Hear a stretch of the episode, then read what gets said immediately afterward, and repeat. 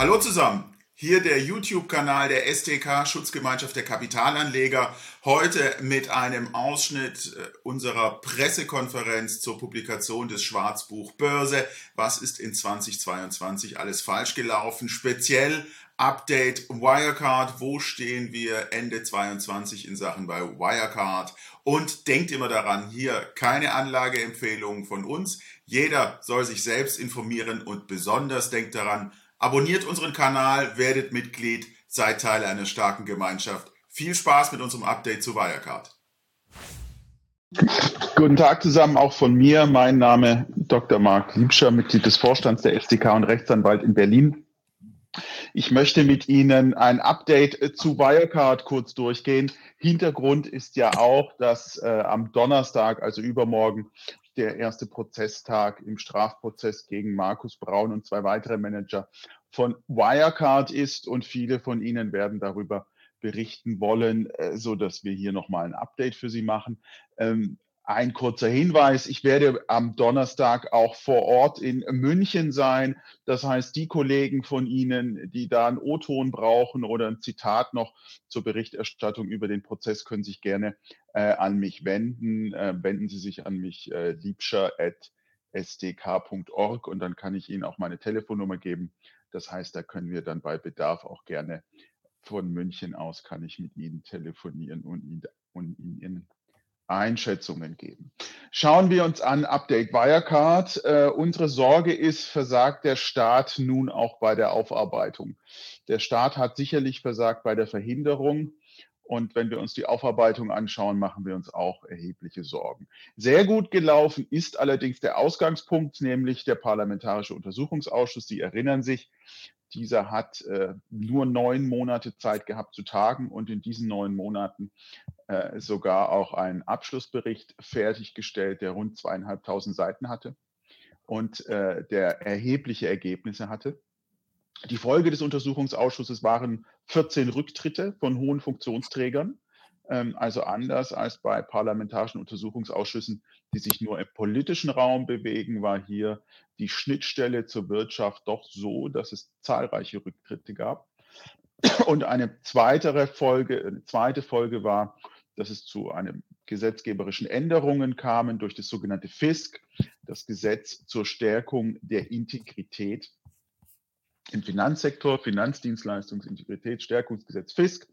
Ähm, und dieses FISK hat zahlreiche Änderungen gebracht, auch im Hinblick auf Abschlussprüfer und deren Pflichten. Denn ein weiteres Ergebnis des Untersuchungsausschusses war der sogenannte Wambach-Bericht, das Wambach-Gutachten, welches zahlreiche Pflichtverletzungen des Abschlussprüfers EY festgestellt hat nach unserer Einschätzung.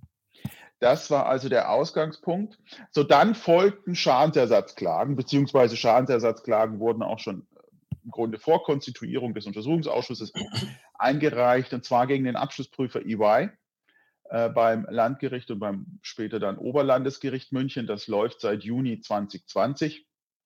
Allerdings haben wir da feststellen müssen, dass das Landgericht doch ähm, seine Rechtsprechungsmöglichkeiten so genutzt hat, dass das eine sehr anlegerfeindliche Situation wurde. Ähm, zum Beispiel hat das Landgericht Prozesse, die Kleinanleger zusammen gemacht hatten im Wege von so Klagegenossenschaften, aufgetrennt. Das führt zu einer erheblichen Kostensteigerung für Anleger. Zweitens ähm, hat das Landgericht so gut wie keine Online-Verhandlungen zugelassen. Diese Möglichkeit gibt es seit Covid. Äh, das wissen Sie, dass man online verhandelt. Beim Landgericht München in Sachen Wirecard war das so gut wie nicht möglich. Und äh, drittens hat das Landgericht München auch zu hohe Beweisanforderungen unter anderem an die Kausalität gestellt. Das heißt, das Landgericht München hat verlangt, dass jeder Anleger, der geklagt hat, der musste beweisen, dass er gekauft hat, weil EY den Abschluss testiert hatte. Und dem Landgericht München war es nicht zu vermitteln, dass man kauft, äh, weil, weil ein Abschluss nicht ver verweigert wurde. Das heißt, wenn Sie zum Beispiel in Volkswagen-Aktien investieren, schauen Sie auch nicht nach, gibt es denn da einen geprüften Abschluss oder nicht. Sie gehen davon aus, das ist alles in Ordnung, weil ja sonst wäre ja was gekommen, würde ja was im Internet stehen.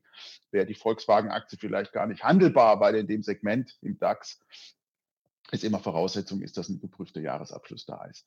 Äh, diese zu hohen Beweisanforderungen an die Kausalität waren der dritte Moment, welcher es Anlegern sehr schwer gemacht hat. Aber dann hat das Oberlandesgericht zum Glück dem Landgericht München da nach Hause geleuchtet, indem wir nennen es den sogenannten Watschenbeschluss ähm, und dort diese hohen Anforderungen, die das Landgericht hatte, zurückgeschraubt. In der Folge kam es dann im März diesen Jahres zu einem sogenannten CAP-MUC-Verfahren, also ein Verfahren nach dem Kapitalmusterverfahrensgesetz. Äh, das hat das LG inzwischen eingeleitet. Ähm, und dieses CAP-MUC steht aber vor einigen Problemen. Es steht, unterliegt Zweifeln, ob das CAPMUC hier überhaupt anwendbar ist, dieses Gesetz, ähm, welches im Grunde so ein Sammelverfahren ermöglicht. Die Frage, ob es anwendbar ist, erhebt sich deshalb, weil wir gegen EY, den Abschlussprüfer, vorgegangen wird und nicht gegen die Emittentin, gegen Wirecard. Typischerweise ist das CAPMUG strukturiert für Klagen gegen eine Emittentin. Also ich klage gegen die Telekom AG wegen Börsen, wegen Prospektfehlern. Hier klage ich ja nicht gegen Telekom bzw. Wirecard, sondern gegen den Abschlussprüfer. Und die Frage ist, erfasst das CAPMUG auch Klagen gegen den Abschlussprüfer. Also ist es überhaupt anwendbar? Fragezeichen. Dann das nächste Problem ist, wenn es Klagen äh, gegen den Abschlussprüfer, also hier EY erfasst, dann besteht die Sorge, dass das CAPMUG sehr lang dauern wird. In Sachen Telekom zwölf Jahre. Und ähm, wir sehen jetzt schon, dass EY sich umstrukturiert. Wir sehen, dass EY keine Rücklagen bildet und wir sehen, dass EY sämtliche Gewinne an die Partner ausschüttet. Das heißt, äh, man hat die Sorge, dass EY sich hier haftungsmäßig vom Acker macht. Und vor dem Hintergrund, dass ein CAPMUG-Verfahren so lange dauern wird, besteht die große Gefahr, dass EY sich zwischenzeitlich vom Acker macht. Und die dritte Kritik oder Zweifel an dem CAPMUG ist, dass danach, selbst wenn es erfolgreich ist, ist danach immer noch eine Zahlungsklage eines jeden Anlegers gegen EY notwendig. Das liegt an der rechtstechnischen Strukturierung des CAPMUG-Verfahrens. Dieses stellt am Ende nur bestimmte Sachverhalte fest, aber auf Grundlage dieser Sachverhalte muss dann jeder einzelne Anleger wiederum Zahlungsklage gegen EY erheben. Im Moment ist es beim CAPMUG so, dass die Auswahl des sogenannten Musterklägers im Moment erfolgt durch das Bayerische Oberste Landesgericht. Das heißt, es wird ausgesucht, welcher Anleger oder welche Anleger können denn Musterkläger sein. Dann auch die Frage gestellt, welche Rechtsanwaltskanzlei vertritt denn diese Anleger? Ist die jeweilige Rechtsanwaltskanzlei geeignet als CAPMUG Rechtsanwaltskanzlei? Das äh, findet im Moment statt, diese Auswahl, und wir gehen davon aus, dass das vor Weihnachten durch das Bayerische Oberste Landesgericht noch erfolgt. Drittens, Sie wissen, am Donnerstag beginnt der Strafprozess gegen Markus Braun und zwei weitere Wirecard-Manager. Ähm, dazu kurz, es hat über zweieinhalb Jahre gedauert, die Ermittlungen bis zur Anklageerhebung. Wenn Sie das in Relation setzen zu neun Monaten Untersuchungsausschuss.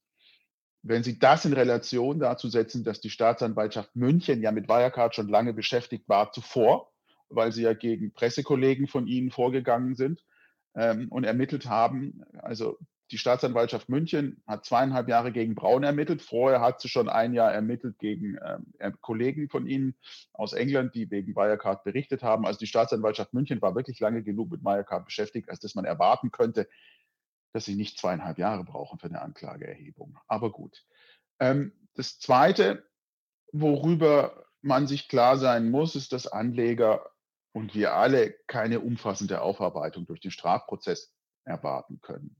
Der Strafprozess wird sich mit der Frage befassen und auch nur ganz eng umrissen, ähm, hat Markus Braun und die anderen Wirecard-Manager sich strafbar gemacht wegen gewerbsmäßigen, bandenmäßigen Betrug in einem besonders schweren Fall. Und mehr wird der Strafprozess nicht beleuchten. Er wird nicht beleuchten, weshalb die Staatsanwaltschaft München so lange nicht gegen Wirecard vorgegangen ist. Er wird nicht beleuchten, weshalb haben BaFin, APAS, FIU, also alle Behörden, die dazu berufen sind, Geldwäsche, Bilanzmanipulation, Verfehlung der Abschlussprüfer zu vermeiden, weshalb haben all diese Behörden versagt. Der Prozess wird sich nicht damit beschäftigen, welche Rolle haben die Geheimdienste gespielt. Sie erinnern sich, im Parlamentarischen Untersuchungsausschuss hat Schmidt-Bauer der ehemalige Geheimdienstkoordinator im Bundeskanzleramt bei Helmut Kohl gesagt, natürlich waren die amerikanischen Dienste an Wirecard dran. O-Ton. Das heißt, auch die Rolle der Geheimdienste wird sich äh, wird nicht Gegenstand sein. Es wird nicht Gegenstand sein, wie kam es dazu, dass Marsalek fliehen konnte. Die Staatsanwaltschaft München wusste, es fehlen 500 Millionen, eine Milliarde Euro und trotzdem konnte der CFO einfach so München verlassen und über Österreich dann nach Belarus, Russland und so weiter ausreichen, ausreisen. Ähm, das alles wird von dem Strafprozess nicht erfasst sein ähm, und deswegen darf man auch nicht zu hohe Aufklärungserwartungen an den Strafprozess stellen. Insbesondere müssen sich Aktionäre klar sein, dass der Betrug gegenüber Aktionären, also dieses Hochpushen des Aktienkurses durch tolle Gewinnmitteilungen, dass das nicht umfasst ist, sondern eigentlich ist umfasst, dass äh, Markus Braun Anleihegeber und Banken zur Hingabe von Krediten, Anleihegeldern, also Fremdkapital motiviert hat. Das ist der Kern des Strafverfahrens. Ähm, das nächste, was auch für Sie sicherlich sehr interessant ist, ist das APAS-Verfahren. APAS ist die Abschlussprüferaufsichtsstelle, also die Aufsicht für Abschlussprüfer, die ist angesiedelt beim Bundeswirtschaftsministerium. Und diese APAS hat ein Verfahren gegen Ernst Young, gegen den Abschlussprüfer von Wirecard eingeleitet. Und das läuft seit drei Jahren, dieses Verfahren, ohne Ergebnis. Das ist auch sehr unerquicklich und ähm, führt dazu, dass Sachverhalte, die wichtig sind, viel zu spät erst publik werden. Denn Sie müssen sich vorstellen, für Anleger, die gegen EY klagen wollen, sind die Ergebnisse des APAS-Verfahrens wichtig. Aber Anleger müssen achten, weil darauf achten, dass Verjährung droht. Ende 23 droht Verjährung und die APAS ist seit über drei Jahren befasst mit diesem Verfahren, hat immer noch kein Ergebnis und Anleger läuft irgendwann die Zeit davon. Das heißt, die APAS muss hier auch viel zügiger arbeiten. Äh, die Beschlussfassung der APAS ist immer wieder verschoben worden. Jetzt heißt es, kann man ähm, vernehmen, dass mit Mitte, Mitte Januar 23 die APAS eine Beschlussfassung wohl ergreifen soll. Mitte März 23 soll die dann zugestellt werden. Das vollzieht, ist für uns nicht so ganz nachvollziehbar, weshalb eine Zustellung zwei Monate dauern soll. Ähm, aber da hoffen wir, dass möglichst früh im Jahre 23 die Ergebnisse des APAS-Verfahrens vorliegen. Ähm, das letzte, was noch an Strafverfahren auch noch läuft, sind die Strafverfahren gegen die EY-Prüfer. Das heißt, die APAS hat ja schon vor zwei Jahren eine Strafanzeige gegen die verantwortlichen Prüfer von Ernst Young gestellt, ähm, wegen Beihilfe zum Betrug, falscher Testierung, solchen Dingen. Das sind strafbare Tatbestände. Die APAS hat damals in ihrer Anzeige an die Generalstaatsanwaltschaft Berlin, die hat es dann abgegeben an eine andere zuständige Generalstaatsanwaltschaft, eine andere zuständige Staatsanwaltschaft, sehr ausführlich dargelegt, was die einzelnen Straftatbestände sind. Diese Strafermittlungen sind bis heute auch ohne Ergebnis. Das heißt, auch hier sehen wir eine Verfahrensdauer, die eigentlich im Hinblick auf die Gewichtigkeit des Vorgangs zu lange ist. Wenn man einen Strich drunter macht, unsere sonstigen Kritik Kritikpunkte sind klar. Der unbeteiligt ausgereiste CFO Marsalek ist weiterhin nicht greifbar.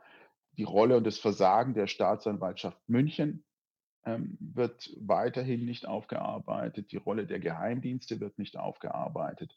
Das heißt, auch bei dem Strafprozess, der jetzt am Donnerstag beginnt, sollten wir keine zu hohen Erwartungen haben, sondern wir müssen weiterhin als Anlegerschütze hier den Finger in die Wunde legen und sagen, es besteht wirklich die manifeste Sorge, dass der Staat, nachdem er bei der Verhinderung von Wirecard gescheitert ist, jetzt auch bei der Aufarbeitung von Wirecard wirklich keine gute Figur abgibt. Und das wäre für den deutschen Kapitalmarkt insgesamt ein weiterer Rückschlag. Das dazu und nochmal der Hinweis, diejenigen von Ihnen, die gerne mit mir am Donnerstag Kontakt haben möchten wegen des Prozesses in München gegen Markus Braun, melden Sie sich bei mir kurz per Mail. Das ist liebscher, L-I-E-B-S-C-H-E-R, at sdk.org. Und dann kann ich gerne mit Ihnen telefonieren und auch O-Töne zur Verfügung stellen. Danke. Das also unser Video zum Wirecard-Update. Vielen Dank für euer Interesse. Und wenn ihr Interesse habt, was sonst noch passiert am Kapitalmarkt, hier schaut doch mal vorbei auf mein Video mit Frau Dr. Carola Rinker zum Vergleich zweier Immobilienwerte, wie man Bilanzen lesen und unterscheiden kann, Äpfel mit Birnen. Viel Spaß dabei!